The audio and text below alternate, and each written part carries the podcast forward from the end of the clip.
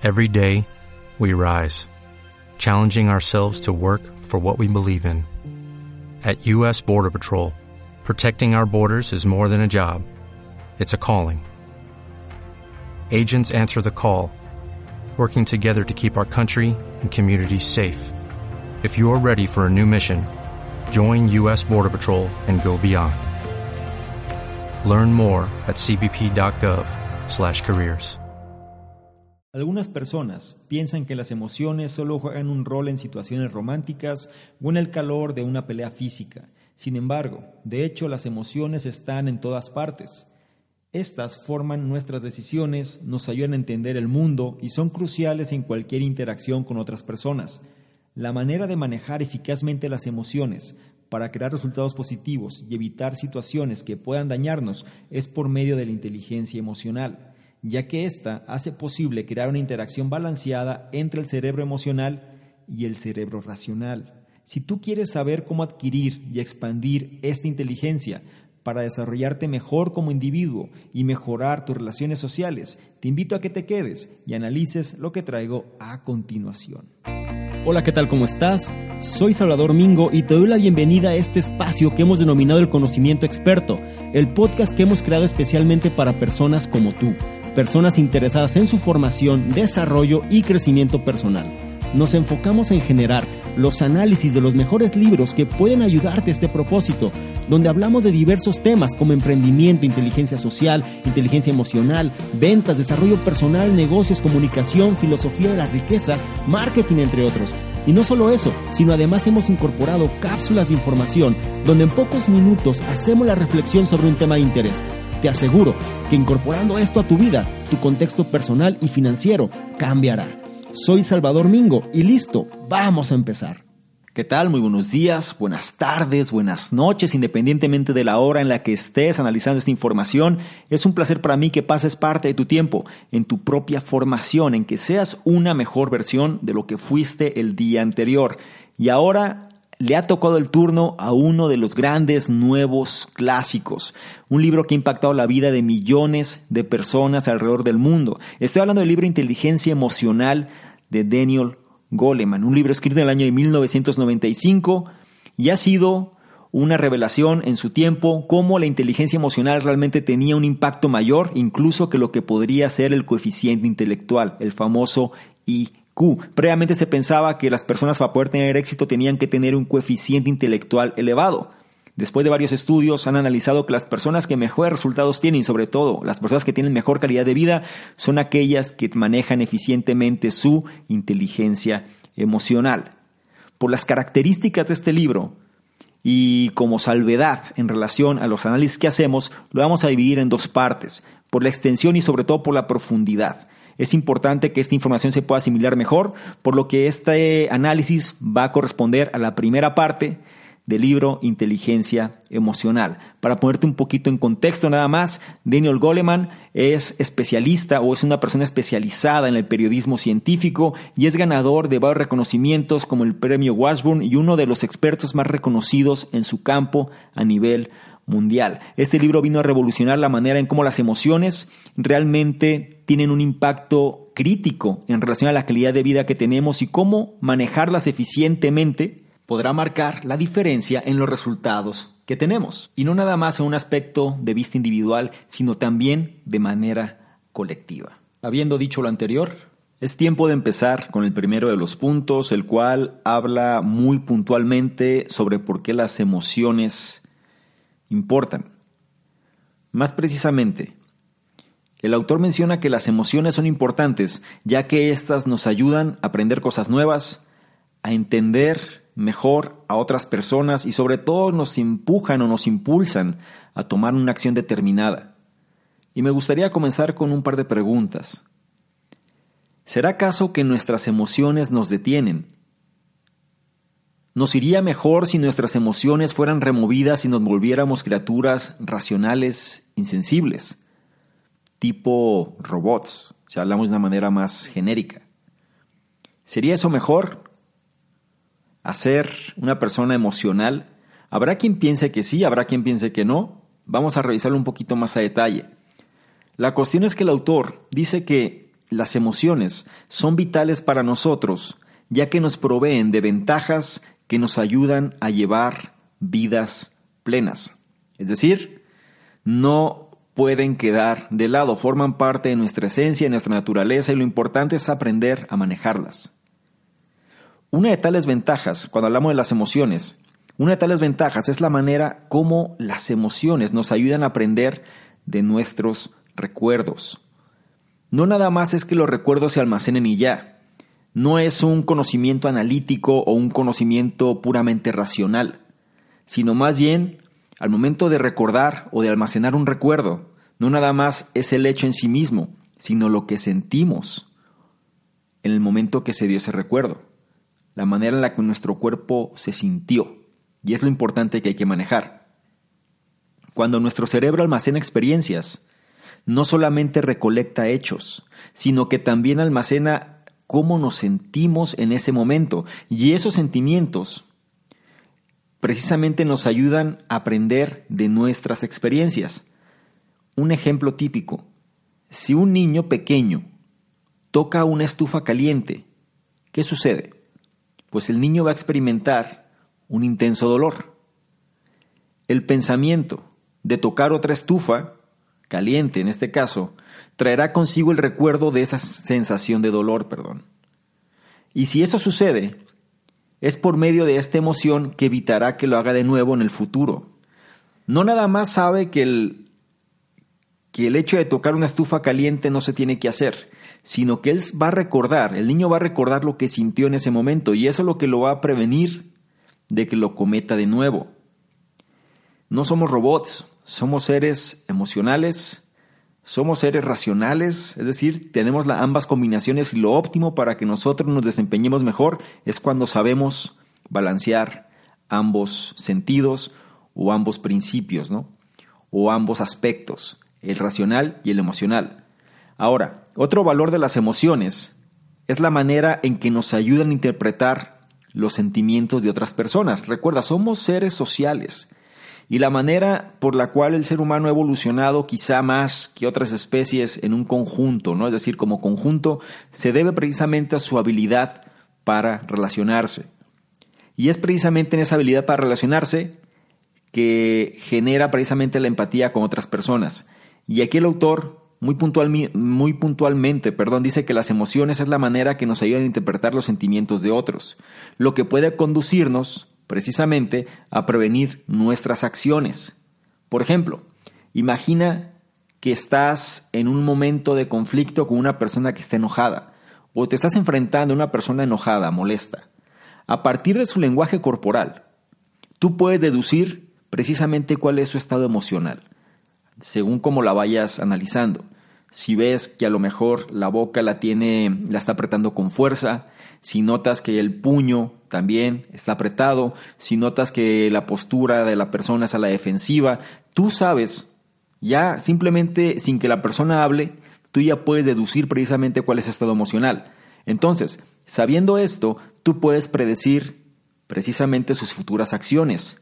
Esta persona, muy probablemente, por ejemplo, si es que está muy enojado o muy enojada, está listo para golpear a alguien. Y si tú lo logras deducir, sabrás cómo comportarte. ¿Cuál es el problema? Que las personas a veces no les importa la contraparte y a lo mejor la persona tiene que lidiar con sus propios problemas y está enfocada tanto en sus problemas que no sabe lo que está pasando afuera. Y cuando eso sucede, imagínate ese choque, ¿no? Ese choque de trenes. Eh, pasa mucho en parejas, pasa mucho padres e hijos, pasa mucho en diversas situaciones, ¿no? Donde eh, las emociones están encendidas, ¿no? En ambas partes y pues surge el conflicto, ¿no? O estalla la bomba, como se dice por ahí. ¿Por qué? Porque es un choque de frente, es decir, las emociones están ahí precisamente para, eh, de alguna manera, nosotros poder manifestar eso que sentimos, pero si somos lo suficientemente inteligentes de manera emocional, vamos a poder deducir, precisamente, anticipar un problema de esas características. La ventaja final también de nuestras emociones, o la ventaja que nuestras emociones nos suelen dar, es que nos conducen precisamente a saber cómo actuar. Las necesitamos en función de saber cómo reaccionar ante una situación. Toma el ejemplo de la persona enojada que revisamos previamente. Si nosotros sentimos que esta persona va a reaccionar de manera violenta, nuestras emociones nos harán sentir que corremos peligro. por lo que nos vamos a preparar a reaccionar rápidamente si percibimos que la persona va a atacar. Es decir, también nosotros vamos a tomar nuestros mecanismos de defensa. Las personas que han perdido su capacidad para las emociones, y aquí es importante porque también el autor es eh, un escritor científico, no creas que nada más es una cuestión emocional o una cuestión inspiracional. Estamos abstrayendo los conocimientos de este libro precisamente, pero es un escritor científico, el cual está fundamentado en estudios reales, ¿ok? Y este autor menciona, ¿no? Las personas que han perdido su capacidad para las emociones, es decir, en base a un accidente o algún tipo de cirugía especial, también han perdido su control para actuar. Por ejemplo, en el siglo pasado, sobre todo la primera mitad del siglo pasado, muchos pacientes psiquiátricos eran sometidos a una operación cerebral llamada lobotomía, personas que tenían algún tipo de pues incapacidad, ¿no? Es decir, personas que tenían problemas de control emocional, personas agresivas, personas que las podemos catalogar como locas, personas que podemos eh, catalogar como inestables, personas que al final no podían controlar sus emociones, entre muchas otras, ¿no? Es decir, pacientes psiquiátricos, normalmente personas que se encontraban en algún tipo de recinto de estas características. Y la operación era, eh, lo que consistía la lobotomía, era que separaban dos regiones eh, del cerebro, las cuales eran vitales para el procesamiento emocional. El resultado de esta operación era que los pacientes perdían en gran medida, si no es que por completo, su iniciativa y su conducción para actuar, así como mucha de su capacidad emocional. Imagínate una persona que antes era muy agresiva o una persona que era inestable, la cual te podía generar algún tipo de problema o muchos problemas según fue el caso, de pronto las personas se convertían en las seres o en los seres, perdón, más pasivos, ¿no? Es decir, personas que no tenían eh, prácticamente voluntad, personas que eh, podían ser simplemente ocupaban un espacio, ¿no? Personas que ya no tenían algún, algún tipo de iniciativa para tomar algún tipo de acción. Simplemente hacían lo que se les pedía y siempre estaban de una manera mucho más tranquilos, más tranquilas, ¿no? Sí, pero ya no era la misma persona, valga. Era, ya habían cambiado eh, su forma de procesar las emociones de otra manera que por lo general no procesaban nada. Si tenía alguna fobia, la fobia desaparecía. Si tenía algún problema de ira, la ira desaparecía. Es decir, todo lo relacionado a una emoción, miedo o inclusive las positivas, ¿no? Alegría, em, nerviosismo, em, cosas como agresividad, cosas como cuestiones donde ya te rebasa, ¿no? Es decir, la parte de la emoción y la persona sobreactúa sobre eso, eh, ya no sucedía. Por eso era tan popular ese tipo de operación en aquellos años. Sin embargo, ya después se vio que eso no era ni ético, ni tampoco era una solución real al problema que la persona podía manifestar, porque simplemente le estabas quitando eh, su esencia como persona, ¿no? Pero claro, la ciencia pues va evolucionando y sobre todo estamos hablando de la primera mitad del siglo pasado, ¿no? En este caso del siglo XX. El siguiente punto habla precisamente sobre cómo algunas veces nuestras emociones pueden afectar nuestro juicio o bien hacernos actuar de manera irracional. Muy puntualmente vamos a profundizar en este aspecto. La cuestión es que nuestras emociones son herramientas importantes para entender e interactuar con nuestro ambiente. Sin embargo, también pueden presentar fallos que pueden llevarnos a cometer errores. Es decir, si no sabemos controlar las emociones y no tenemos un dominio sobre las mismas, nos pueden perjudicar.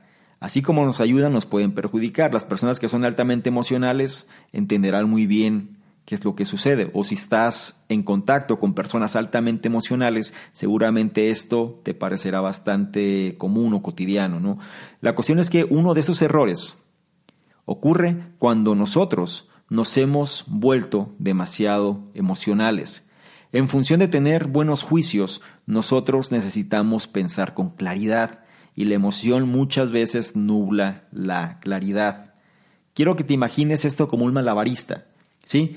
La cuestión es que nuestras mentes solo pueden eh, de alguna manera manejar una cantidad de cosas al mismo tiempo. Em, así como un acróbata, ¿no? Es decir, tú puedes manejar ciertas cosas al mismo tiempo. Y cuando estamos en un estado de emoción elevada, es decir, cuando la emoción predomina, Nuestras mentes son bombardeadas con pensamientos alarmistas y muchas veces imágenes perdón, perturbadoras. Es por eso que no hay espacio para pensamientos racionales y nuestro juicio está nublado. Una persona con ansiedad, por ejemplo, una ansiedad muy alta, las imágenes perturbadoras se hacen presentes todo el tiempo, ¿sí? Pensamientos de catástrofes se hacen presentes todo el tiempo, las personas están bombardeadas constantemente con cosas que les generan todavía mayor ansiedad y la emoción está mucho más elevada. Eh, de repente notas que su ritmo cardíaco se eleva, su respiración se agita, pero no pasa nada, es decir, realmente el contexto donde está es un ambiente tranquilo, o sea, realmente no hay una situación de peligro, pero en su mente estas imágenes eh, se están ocurriendo, ¿no? Y recuerda que el cerebro subconsciente no distingue lo que es verdad de lo que nosotros solemos imaginar, ¿no? O lo que nosotros podemos visualizar o lo que nosotros podemos sentir. Entonces es importante que si nosotros tenemos o entender que cuando nosotros tenemos un estado emocional elevado, nuestro juicio normalmente va a estar nublado. Y, esto es también en un sentido opuesto, es decir, cuando, cuando las personas están demasiado optimistas sobre algo, demasiado emocionadas. Esto suele pasar, por ejemplo, cuando te invitan a un negocio, ¿no? Sobre todo cuando, eh, en las, cuando la emoción es muy elevada, tú a lo mejor no ves los detalles y no entiendes a lo mejor, oye, pero ¿qué sucede aquí? ¿Qué sucede acá? Y tú no lo estás viendo, ¿no? O algo que puedes analizar muy fácilmente con la cuestión política, por ejemplo, cuando hay demasiada pasión, ¿no? Sobre quizá una situación en particular y las personas no ven el panorama completo. También suele suceder de esa manera. Por ejemplo, eh, algo muy común con los niños sobre todo. ¿Qué es lo que sucede? Un niño le tiene miedo a la oscuridad, ¿no? Por lo regular. ¿Por qué? Porque no sabe lo que hay y de alguna forma pues es un, es un miedo natural, ¿no? Que sucede sobre todo en edades muy tempranas y ya como pasa el tiempo, bueno, eso ya se va de alguna manera resolviendo. Pero la cuestión es, en el caso de los niños, em, los adultos también, pero voy a enfocarme en los niños, ¿qué sucede cuando estás asustado? Cuando estás asustado, probablemente reaccionas eh, o sobrereaccionas, ¿no? A diversas situaciones. Y estás pensando cosas que pueden ser más peligrosas de lo que realmente son. En el caso de los niños, por ejemplo, ¿qué sucede cuando está oscuro y de pronto están asustados? Es muy fácil que confundan una sábana, ¿sí? De cama con un fantasma. Una sábana que está de alguna manera colgada, ¿no? O una sábana que se encuentra en alguna postura donde la sombra genera algún tipo de forma. Piensan que es un fantasma y realmente se asustan como adultos, a lo mejor no se trata de fantasmas, pero se trata de otro tipo de situaciones cuando estamos realmente alterados por algo, no estamos percibiendo la realidad como es. Y es algo que tenemos que tener conciencia. Otro error causado por nuestras emociones es cuando nosotros actuamos apresuradamente antes de tener oportunidad de juzgar la situación con claridad. Es lo que te digo, sobre reaccionamos. De alguna manera estamos anticipándonos a las cosas sin tener realmente eh, los fundamentos o los hechos para tomar una decisión mucho más realista. Y aquí quiero que seas ecléctico en este tipo de información, porque muchas veces em, los extremos nunca son buenos, ¿no? Demasiado análisis paraliza y tampoco tomas acción, eso también es cierto. Lo que tienes que saber es poder mediar, ¿no? Es decir, la cuestión emocional te va a dar el ímpetu para actuar, pero el hecho de tener eh, la información para saber las cosas lo, como realmente son, te va a ayudar a que las decisiones sean lo más acertadas posibles. Y necesitas tener ambas o ambos enfoques. Ahora, como te decía, cuando las emociones están latentes, ¿no? O están de alguna manera impactándonos, solemos actuar apresuradamente antes de tener oportunidad para juzgar la situación con claridad. Cuando la información entra a nuestro cerebro, el momento que se procesa la información, independientemente de lo que sea, cuando esta información entra a nuestro cerebro, una fracción de esta información sobrepasa la región responsable del pensamiento racional. ¿Cuál es la región responsable del pensamiento racional? Es el neocórtex. Ahí es donde eh, la parte racional radica. Y la información pasa siempre por esa región mientras no se encuentre dañada, ¿no? Es decir, pero el proceso o el flujo natural es que esa información va a sobrepasar la zona del neocórtex. Y después que lo sobrepasa, se va directamente al cerebro emocional. Si éste percibe esta información como una amenaza, entonces el cerebro emocional nos puede hacer reaccionar de manera apresurada, sin consultar nuestro cerebro racional. Dicho de otra manera, nuestro cerebro de alguna forma se comporta también, eh, llevamos arrastrando generaciones y generaciones de un comportamiento determinado. Es decir, antes la vida era mucho más difícil, hablando miles de años atrás. Em, el cerebro o de alguna manera el ser humano tenía que reaccionar mucho más rápido, ¿no? Quizá no era tanto de una manera racional, sino más bien impulsiva, porque la intención del mismo era el sobrevivir. Sin embargo, ahora se encuentra como con una descompensación, porque puede ser que las emociones estén muy altas, pero la realidad o la parte racional no implique realmente ese tipo de emoción. Entonces, cuando las personas están muy alteradas por algo, independientemente de la situación real que sea, empieza a generar o sobre reaccionar sobre esa situación. Por eso el, dicho común, ¿no? Te estás ahogando en un vaso de agua, es decir, alguna situación tan simple, no la estás viendo de una manera racional, sino que te, te estás yendo por la emoción y la emoción pues al final está cubriendo, ¿no? Toda tu capacidad o toda tu capacidad de reacción, más propiamente dicho. Es por esta razón que quizá con un ejemplo mucho más simple, pero imagina que estás en un bosque oscuro, ¿sí? Y de pronto percibes una figura extraña que se encuentra a un lado tuyo y la percibes de reojo. O sea, como pasa eso, saltas y casi se te sale el alma del cuerpo, ¿no? ¿Por qué? Porque no le estás dando, no estás, no tienes una capacidad de reacción racional, sino que es un impulso de supervivencia. No sabes lo que hay y vas a reaccionar. ¿Por qué? Porque antes es la manera en la que nos permitía realmente sobrevivir. Si lo analizamos de un punto de vista más aterrizado, ¿no? O sea, ese susto que puedes recibir es precisamente para que tu cuerpo reaccione y sobreviva. Ahora, la manera final o la manera en la que nuestras emociones pueden llevarnos a actuar de manera irracional es cuando somos afectados por respuestas emocionales obsoletas. Por ejemplo, nuestra mente emocional reacciona a situaciones en el presente basadas en experiencias pasadas. Y es algo que esto no es eh, desconocido para nosotros. Es decir, hay un dicho por ahí que menciona la burra no era arisca, la hicieron, ¿no? Es un dicho muy común aquí en México, que no es otra cosa, sino que una persona reacciona o se comporta más bien en función del trato que ha tenido o de las experiencias que ha vivido. Incluso cuando las condiciones han cambiado, a lo mejor el entorno ya no tiene nada que ver, pero las personas siguen cargando esas piedras del pasado y sobre esas piedras del pasado es la manera en la que se comportan. Por ejemplo, un chico que quizá sufrió de bullying en la escuela, quizá lo sufrió porque era más pequeño que los demás. A pesar de que este chico pudo haber crecido como un hombre fuerte, él aún se puede sentir amenazado emocionalmente precisamente por ese abuso que sufrió. Y es algo que lo podemos ver reflejado en la sociedad moderna.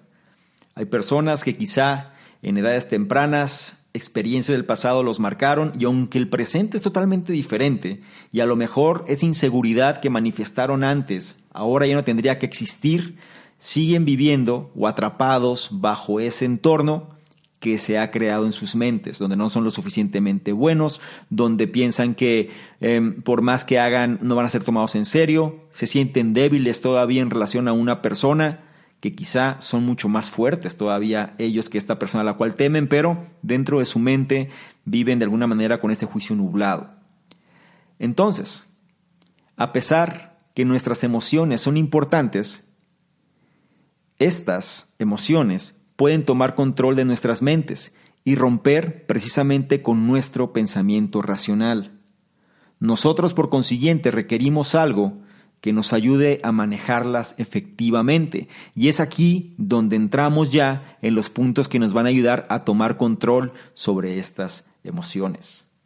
En este punto ya estamos conscientes de la importancia de las emociones, cómo nos pueden ayudar, pero también cómo nos pueden perjudicar cómo nos de alguna manera va ligado ¿no? el pensamiento racional con la parte emocional y cómo una no puede ser eh, o funcionar óptimamente sin la otra. Se necesitan y sobre todo si nosotros queremos responder o reaccionar mejor ¿no? ante una situación, tenemos que saber cómo las emociones juegan ese rol. Ahora, este libro va muy ligado hacia cómo poder manejar efectivamente las emociones y esto se logra mediante el término inteligencia emocional, un término que quizá es relativamente nuevo en relación si lo comparamos con el coeficiente intelectual, pero se, ha analizado, perdón, cómo la inteligencia emocional puede ser igual o incluso más determinante en el desarrollo óptimo de un individuo que el coeficiente intelectual.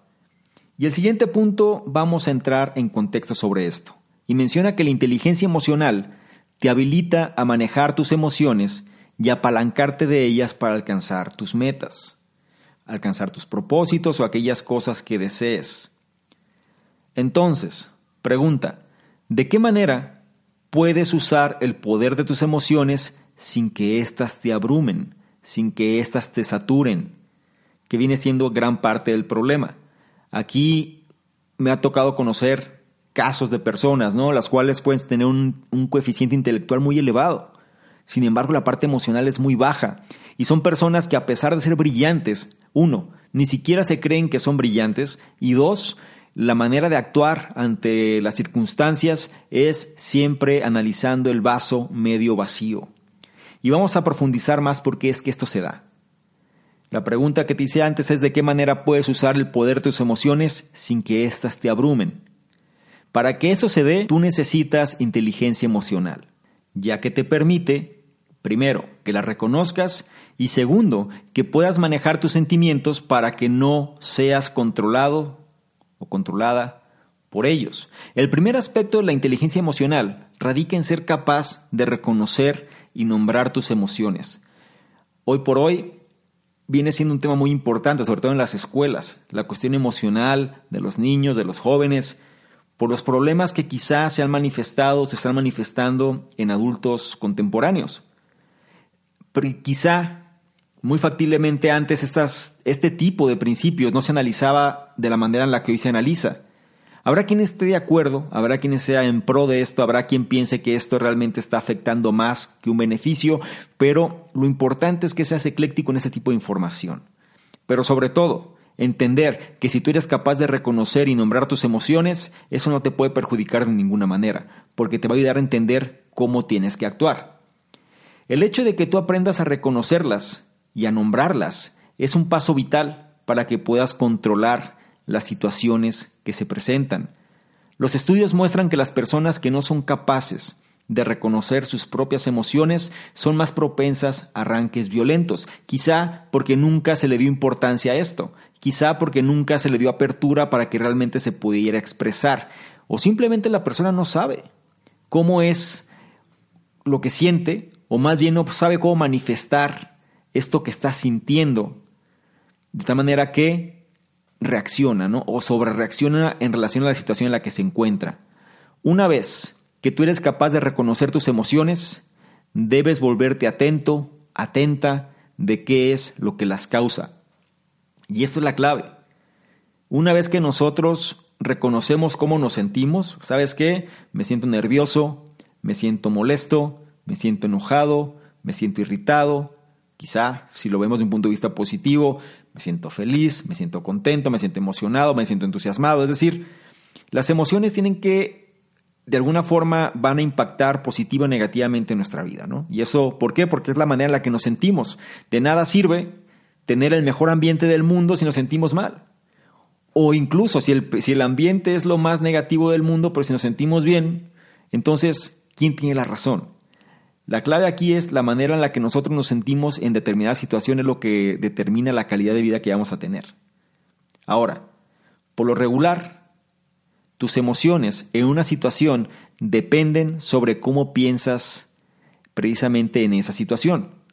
Vamos a suponer algo muy tradicional.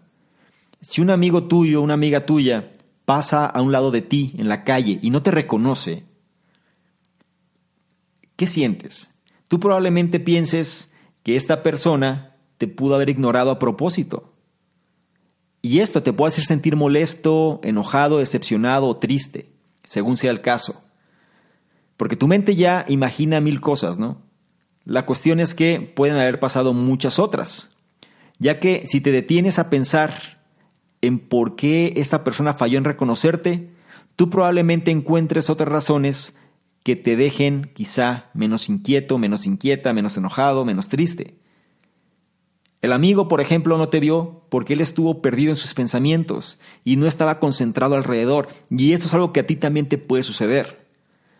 Cuando hay problemas, cuando la situación o tus pensamientos están ahí en tu mente, no estás enfocado en lo que está sucediendo o no estás de alguna manera consciente en lo que está alrededor. Estás inmerso dentro de tus pensamientos y esto es algo que sucede a todas las personas. Dependiendo de tu calidad o tu inteligencia emocional, la manera en la que tú reaccionas. Si eres una persona insegura, o eres una persona resentida, o eres una persona la cual no se siente cómoda en la situación en la que vive y le pasa una situación de estas, la persona reacciona como víctima. Va a culpar a esta persona, ¿sabes qué? Eh, me ignoró y etc, etc. Si es una persona que tiene buena inteligencia emocional y tiene una buena autoestima, por ejemplo, va a poder pensar de maneras diferentes. La pregunta es, ¿cómo reaccionarías tú ante una situación así? Muchas veces las personas tratan de verse lo más... Em, pues digamos, políticamente correctas y dicen que reaccionarían bien, pero ya internamente eh, la calidad de tu reacción va a estar determinada precisamente por la forma en la que tú te desempeñas emocionalmente, es decir, tu nivel de inteligencia emocional. Por ejemplo, vamos a suponer otra situación. Imagina que tú necesitas escribir un, trabajo ¿no? para una universidad, digamos, o inclusive para eh, lo que te estés desempeñando actualmente y digamos que esto que tienes que hacer, esta actividad que tienes que hacer, em, no te gusta. Digamos que dentro de las materias que hay, de las que tienes que cursar, en este caso en la universidad, por ejemplo, no es una materia que te guste, pero tienes que hacer ese trabajo. O quizá dentro de tu puesto, suponiendo que tienes que desempeñarte en diferentes áreas, quizá el trabajo que tienes que hacer es en un área que no es tu fuerte y no te gusta. Y entonces en lugar de hacer ese trabajo, pues tú preferirías, ¿no? Mucho más hacer algo que te fuera placentero. Por ejemplo, digamos, ir al festival de cine de tu localidad, por ejemplo. Y sabes que ese festival de cine se va a presentar. Aquí es donde la inteligencia emocional empieza a cobrar papel, ¿no? O sobre todo empieza a tener cada vez mayor peso, ya que la inteligencia emocional puede ayudarte a manejar ese tipo de sensaciones porque una sensación es sentirte frustrado por el hecho de que tienes que trabajar y no puedo ir al festival de cine, pero por otro lado también si vas al festival de cine a lo mejor vas a, vas a estar de alguna manera preocupado o inquieto porque tienes que hacer el trabajo que tienes que cumplir. Entonces, a pesar que la materia en cuestión te aburra, es decir, la actividad que tienes que hacer no te guste, tú podrías intentar mirar esa actividad con un ángulo diferente. Quizá haya un aspecto de ese trabajo en particular que tienes que hacer que te puede entusiasmar no digo todo, pero quizá una parte que sabes que te puede ayudar.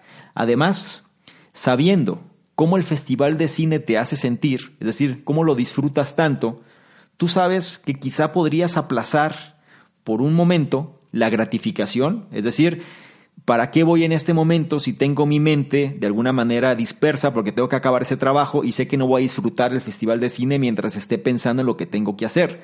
Mejor termino este trabajo, trato de hacerlo lo mejor posible y ya que tenga esa libertad de espacio, me voy precisamente a este festival y lo gozo de la manera que yo tanto disfruto. Ese viene siendo el enfoque. Quizá aplazar un poco la gratificación con tal de tener una mayor satisfacción en relación a eso que disfruto hacer ya sin preocupaciones, sin pendientes, sin cuestiones que van a estar quitándome mi atención y no me van a dejar disfrutar el momento que quiero aprovechar. Las personas que manejan bien sus cargas de trabajo o que manejan sus cargas de trabajo de esta manera tienden a que les vaya mucho mejor que incluso aquellas personas que tienen coeficientes intelectuales más elevados. Pueden ser personas promedio pero que manejan sus cargas de trabajo de esta manera, se desempeñan mejor, viven mejor y disfrutan más. Nada más tenlo presente. La inteligencia emocional te habilita a manejar tus emociones y apalancarte de ellas para alcanzar tus metas. El siguiente punto habla precisamente cómo la inteligencia emocional es la capacidad que te va a ayudar a navegar en el mundo social. Previamente te dije que nosotros como especie, ¿no? Somos criaturas sociales y dependemos unos de otros para sentirnos bien. La cuestión es que al menos que vivas en una isla desierta, es poco probable que desarrolles una vida feliz solo por el hecho de manejar tu propia mente. La realidad es que otras personas juegan un rol en tu existencia y solo por manejar tus interacciones sociales con ellos puedes esperar vivir una vida más plena. Una vez más, la inteligencia emocional puede ayudarte a alcanzar esto. Déjate explico un poco más. Por lo regular, cuando nosotros queremos em, tener una mayor calidad de vida, una y otra vez las personas que más saben de esto o las personas que más éxito tienen profundizan en este tema. Si tú quieres una vida más satisfactoria, necesitas reforzar el pilar social. Y para eso, más vale tener buenas relaciones humanas. La inteligencia emocional fomenta las buenas interacciones sociales, debido a que te ayuda a colocar a tu persona en los zapatos de otras. Ya lo decía Del Carnegie, que en la cuestión de cómo ganar amigos e influir en las personas. Uno de los elementos clave de las personas que tienen mayor influencia, sobre todo que caen mejor, son aquellas que logran la empatía por el hecho de colocarse en los zapatos precisamente de la contraparte. Conociendo cómo te sientes en una situación determinada, ayuda a medir cómo otros se sentirán en una situación similar. Voy a repetir esta parte. Conociendo cómo te sientes en una situación determinada.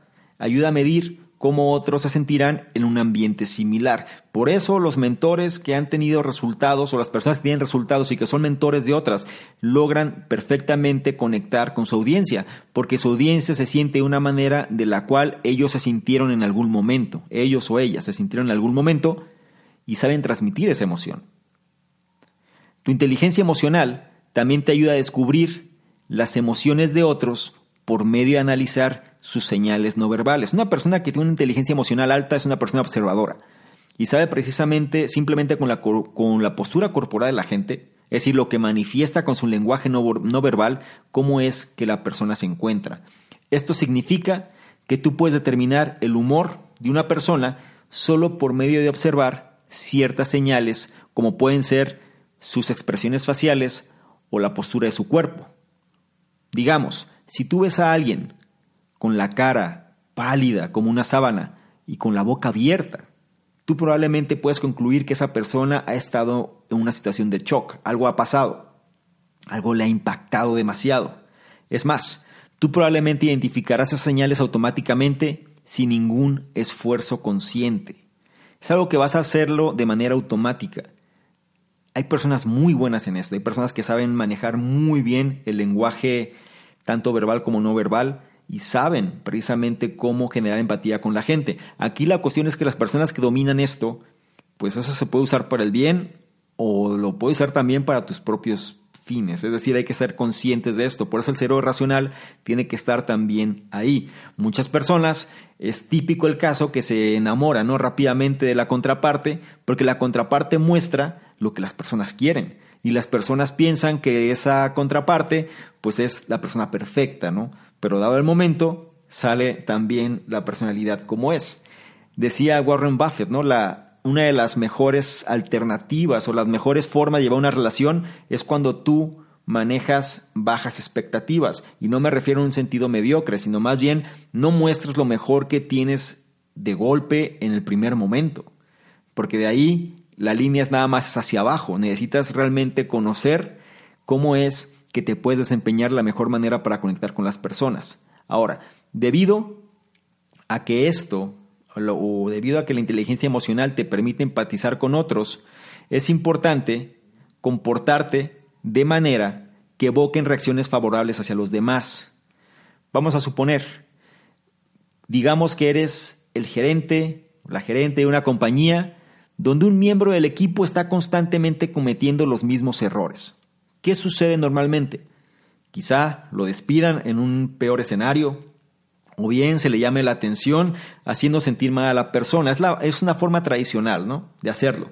Si tú eres una persona con la inteligencia emocional alta, tú vas a saber cómo transmitirle eso a la persona. Es decir, necesitas decirle a esta persona sobre sus errores y pedirle que cambie pero necesitas hacerlo de la manera correcta. Si tú dañas sus sentimientos, si daña su susceptibilidad, esta persona probablemente se vuelve agresiva o a la defensiva. Y es algo que a todos nos pasa, ¿no? ¿Cuántas veces mm, te encuentras con una persona difícil y cuando tú le muestras sus defectos o le muestras sus fallos, digámoslo de una manera bonita, le muestras sus fallos, la persona va a reaccionar, ¿no? Normalmente si la persona su inteligencia emocional no es alta, va a atacar o va a contraatacar también. Lo que tienes que hacer es evitar que eso suceda. Y entonces, para que eso suceda, necesitas entender estos principios, porque si la persona se vuelve agresiva o a la defensiva, es menos probable que haga los cambios que tú deseas, así de simple es. No se trata de tener la razón, sino de tener el resultado. Y muchas veces las personas aman tener la razón, pero si tú le muestras que tienen la razón, o los haces sentir que realmente tienen la razón, pero con tus ideas, entonces el resultado se da. Si tú empatizas con la persona e imaginas cómo se va a sentir, entonces tú puedes actuar de una manera que la haga querer cambiar. Cuando tú le muestras la forma en que si hace un cambio, el resultado que va a tener, resulta mucho más factible que la persona trate de entenderlo. Una manera donde yo te puedo sugerir es si tú estás en una posición de poder sobre otros, es decir, quizá tú tienes tu propio grupo de trabajo, tú eres el líder de ese grupo de trabajo, muéstrales precisamente cómo reaccionabas tú cuando te encontrabas en la posición en la que ellos están ahora. Tienes que transmitir eso. Entonces las personas van a poder saber, es que sí, así es como me siento, sí, esto es lo que me está pasando, sí, esto es lo que sucede y no me quiero sentir así. La manera en la que no me voy a sentir así es, sigue esta línea, porque yo ya estuve ahí y sé que esa te va a ayudar a cambiar. Cuando haces eso, el cambio no es porque yo te lo estoy imponiendo, sino más bien porque la persona quiere adoptar eso en función del resultado que quiere conseguir. No es sencillo de obtener muchas veces, es un proceso que toma su tiempo, pero es importante que lo vayas poniendo en práctica. En general, las personas con inteligencia emocional pueden desarrollar aptitudes sociales, tales como la habilidad de enseñar a otros, resolver conflictos o manejar equipos de trabajo. Y estas aptitudes les van a ayudar a mantener buenas relaciones en el ambiente social. Es por eso que las personas que tienen los cargos más altos en las compañías son personas que, eh, su inteligencia emocional tiene que ser elevada. Precisamente y no por otra razón, sino por su facultad de saber lidiar, relacionarse y manejarse con las otras personas. Personas con un nivel superior, personas a su mismo nivel y personas con un nivel inferior. Su facultad de transmitir las ideas, de poder impulsar a otros y sobre todo conectar con la gente puede ayudarte a que subas precisamente mucho más rápido en tu carrera laboral. El siguiente y último punto de esta primera parte radica sobre cómo la inteligencia emocional requiere un balance entre el cerebro que siente, que es el cerebro emocional, y el cerebro que piensa, que es el cerebro racional. Vamos a analizar cómo uno no puede trabajar sin el otro y, cómo, y qué es lo que tenemos que hacer para que ambos funcionen de la manera más óptima. La manera en la que pensamos y sentimos está entrelazada. Esto se debe a que el cerebro pensante, el cual es el que se da por medio de pensamientos racionales, y el cerebro que siente, el cual es el que nace de nuestras emociones, se encuentran ligados. Estos están conectados por redes neuronales fuertes. Y la cuestión es que nuestra inteligencia emocional es dependiente de estos conectores, entre los cerebros que piensan y los cerebros que sienten. Y cualquier daño dentro de estas redes neuronales puede generar déficits de inteligencia emocional. Y esto es muy fácil notarlo, ¿no? Con personas que han tenido algún tipo de accidente, personas que se han golpeado la cabeza o algún tipo de enfermedad que ha afectado precisamente alguna capacidad cerebral, se puede revisar cómo eh, ya existe un tipo de ruptura, ¿no? En la manera en la que se procesan los pensamientos y sobre todo cómo se reaccionan ante estos. Por ejemplo, una persona cuyo cerebro emocional está separado de su cerebro pensante dejará de experimentar sentimientos. Estas deficiencias en esta área incluirán una pérdida de conciencia emocional, la cual es una o es un componente importante de la inteligencia emocional. Repito, una persona cuyo cerebro emocional está separado de su cerebro pensante va a dejar de experimentar sentimientos. Para muchos esto puede ser algo fabuloso, ¿no? Sinceramente, muchos dirán, así no sientes y eres como un robot y puedes avanzar por la vida sin ningún tipo de temor. Sí, pero la cuestión es, no nada más se trata de temor, Se trata también de alegría, de gozo, de dicha, de muchas otras cosas, de muchas otras emociones, sentimientos que nos hacen humanos, de otra forma. Y no podemos ser, eh, caer en extremos. La cuestión aquí es que el cerebro emocional, cuando se encuentra separado del cerebro pensante, va a dejar de experimentar sentimientos. Y es precisamente estas deficiencias en esta área que van a incluir una pérdida de conciencia emocional. Y si se pierde la conciencia emocional, entonces está afectando enormemente la inteligencia emocional. Evidencia de esto, como revisamos previamente, puede ser visto en pacientes que se les ha aplicado una lobotomía. Después de que las conexiones entre los dos cerebros fueron cortados, ellos perdieron su capacidad emocional.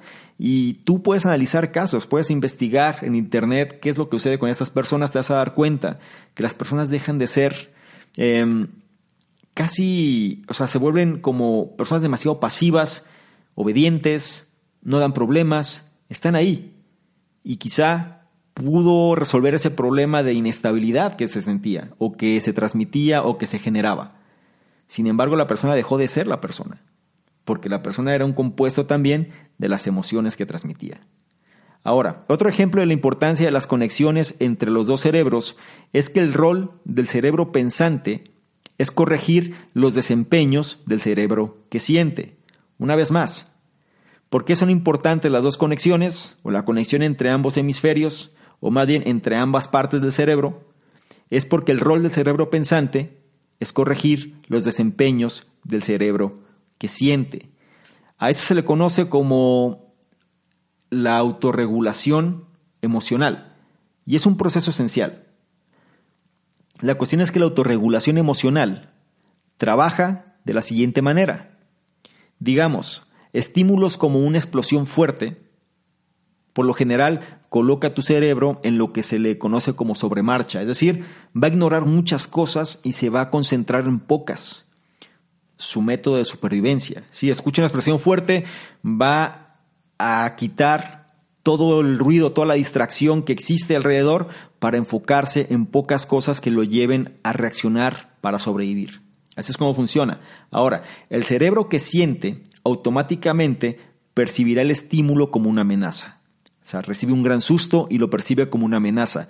Y de tal manera va a responder por medio de colocar su cuerpo en un estado de alerta. Es decir, el corazón se va a agitar, la adrenalina va a fluir, la persona va a estar eh, a la expectativa de saber cómo reaccionar para sobrevivir. Nosotros usamos el cerebro racional para ayudar a regular este proceso. ¿Qué sucede? Después de escuchar la fuerte explosión y cuando el cerebro emocional está enviando las señales de alarma a lo largo del cuerpo, es nuestro cerebro pensante quien está revisando el estímulo para validar qué amenaza está ahí. Si no detecta un peligro, entonces calma tanto al cerebro que siente como al cuerpo, permitiéndole pensar claramente otra vez.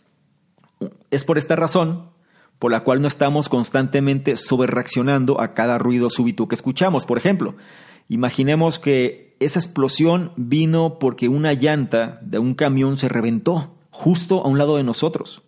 Claro que ese ruido nos va a afectar, claro que nos va a asustar, nos va a poner en una posición de alerta. Es un hecho.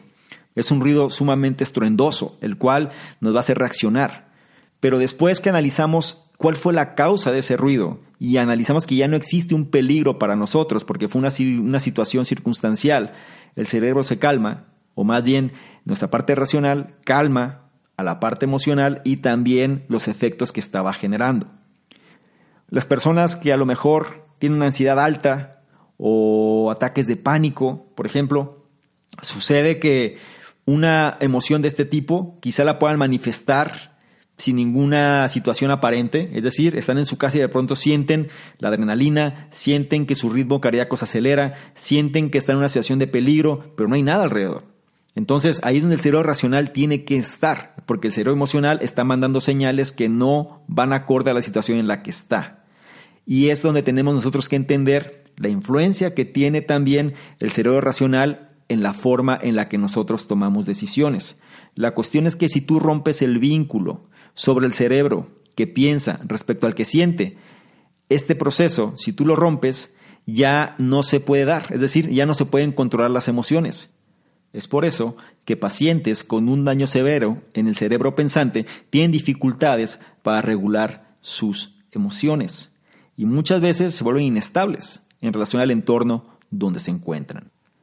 Bien, con esto llegamos al final de esta primera parte. Todavía faltan algunos puntos más, pero no quiero saturarte con demasiada información. Creo que este libro se puede apreciar muy bien y sobre todo hacerlo en dos partes, ya que todavía faltan, como dije antes, algunos puntos también importantes y lo que quiero es que vayas tomando cierta información que la puedas incorporar a tu realidad, a tu situación actual. Es un libro que da para bastante tema porque toca uno de los puntos críticos en relación a cómo tener una mejor calidad de vida, de los puntos críticos en relación a cómo generar esos resultados que estamos buscando, porque no importa el método que tú utilices, no importa la cuestión de los objetivos que te trates de trazar, no importa muchas cosas, si es que el estado mental no es el correcto. Y para que el estado mental sea el correcto, la inteligencia emocional tiene que estar presente. Incluso se dice que es la que tiene mayor impacto en la calidad de vida de las personas, incluso más que el coeficiente intelectual y otros tipos de inteligencia. Ya con esto tienes una antesala, ya con esto comprendes un poco más. Si este tema te interesa, si quieres profundizar más, entonces no te pierdas la segunda parte que vamos a realizar la siguiente semana. Esa es mi promesa hacia ti para que tengas el contexto completo de este gran libro de Daniel Goleman, un clásico que vale la pena profundizar y conocer. Y eso es todo por mi parte, por lo pronto no sin antes recordarte que por favor no dejes de comentar, no dejes de compartir, no dejes de evaluar, independientemente de la plataforma donde estés analizando esta información, manita, corazón, like, lo que sea, para poder llegar a una mayor cantidad de personas. Si tú consideras de valor este tipo de información y quieres que más personas se puedan beneficiar, por favor, ayúdanos a llegar a una mayor cantidad de segmento de gente. Y esto será mucho más fácil de alcanzar con tu ayuda. Bien, sin más por lo pronto me despido. No dejes de revisar los enlaces que vas a encontrar em, en los detalles de esta información que te van a llevar precisamente hacia otro tipo de contenidos también. Puedes reforzar más el conocimiento que estamos revisando sobre este análisis, pero también para que no dejes de participar, no dejes de ganarte también parte de los bonos y cosas que estamos regalando constantemente para las personas que están suscritas a nuestras listas o que nos siguen en nuestras diversas redes sociales. Y saca siempre el máximo provecho de las cosas. Como me gusta, como me gusta decirlo, perdón, es si vas a hacer algo, pues hazlo obteniendo siempre el máximo beneficio. Sin más por lo pronto me despido, soy Salvador Mingo, fundador del programa Conocimiento Experto, y yo te veo en un siguiente análisis. Chao. ¿Quieres ganarte alguno de los bonos del programa Conocimiento Experto? Bonos tales como análisis escritos, videos, capacitaciones masterclass, incluso estrategias de apalancamiento de capital, negocios por internet, sistemas de afiliados, branding personal, en fin, todo lo que necesitas tanto para hacer crecer tu negocio o emprendimiento, así como tu desarrollo personal. Si es así, esto es lo que requiero que hagas. Número uno, regístrate al podcast, ya sea que estés en iTunes, iBox o cualquier otro. Y número dos, deja un comentario que nos ayude a mejorar y aporte valor a la comunidad. Si es así, nosotros de manera aleatoria vamos a escoger cuál de ellos es merecedor de los bonos. Entre más participes, es un hecho que más vas a recibir.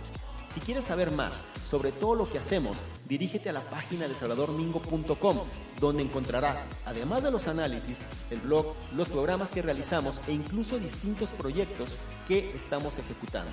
Todo esto para apoyarte tanto en tu formación personal, así como en el desarrollo de tu emprendimiento o negocio. Como nuevo cliente de Western Union, puedes disfrutar de una tarifa de envío de 0 dólares en tu primera transferencia internacional de dinero en línea. Envía dinero a los tuyos en casa de manera rápida, fácil y conveniente. Visita westernunion.com o descarga nuestra app hoy mismo y tu primera tarifa de envío corre por nuestra cuenta. Aplican ganancias por cambio de moneda. No disponible para tarjetas de crédito y envíos a Cuba. Servicios proporcionados por Western Union Financial Services Inc. NMLS 906983 o Western Union International Services LLS NMLS 9069 85